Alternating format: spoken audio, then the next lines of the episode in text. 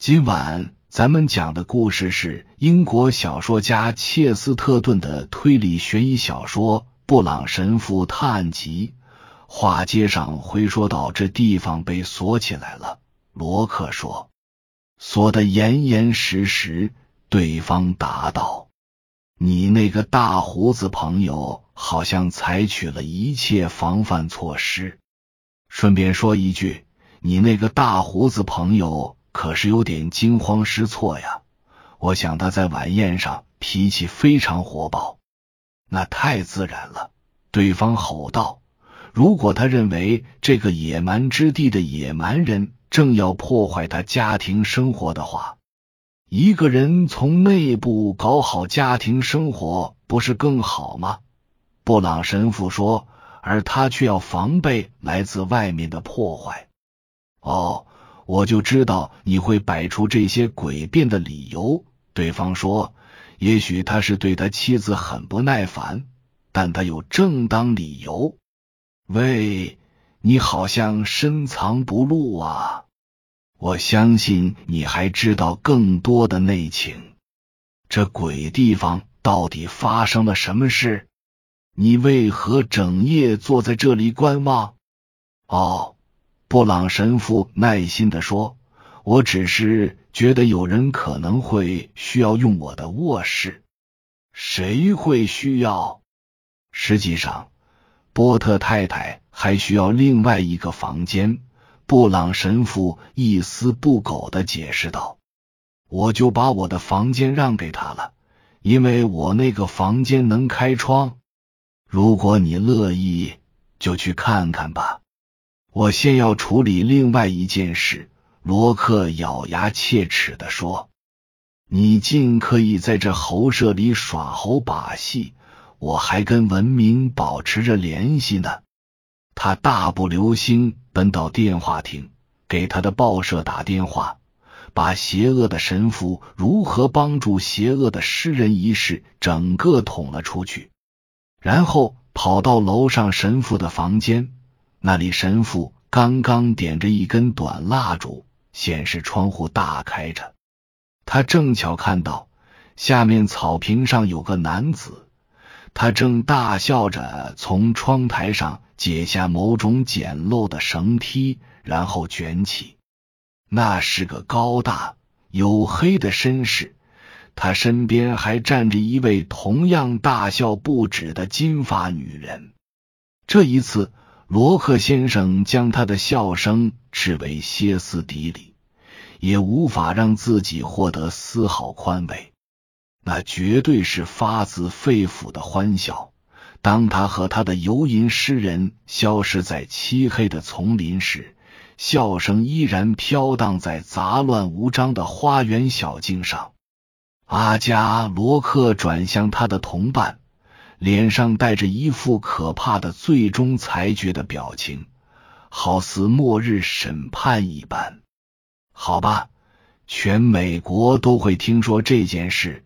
他说：“简而言之，你帮助他跟那个卷发情人私奔了。”对，布朗神父说：“我是帮助他跟那个卷发情人私奔了。”你自诩为耶稣基督的使者。罗克嚷道：“而你却为犯了罪沾沾自喜。我已经牵扯进了几次犯罪案件。”神父温和的说：“很高兴，就这次并没有涉及犯罪，他只是炉边的田园诗。结果是以美满的家庭生活收场的。”结果是以绳梯而非绳子收场的。罗克说：“难道她不是已婚女人吗？”“哦，是的。”布朗神父说。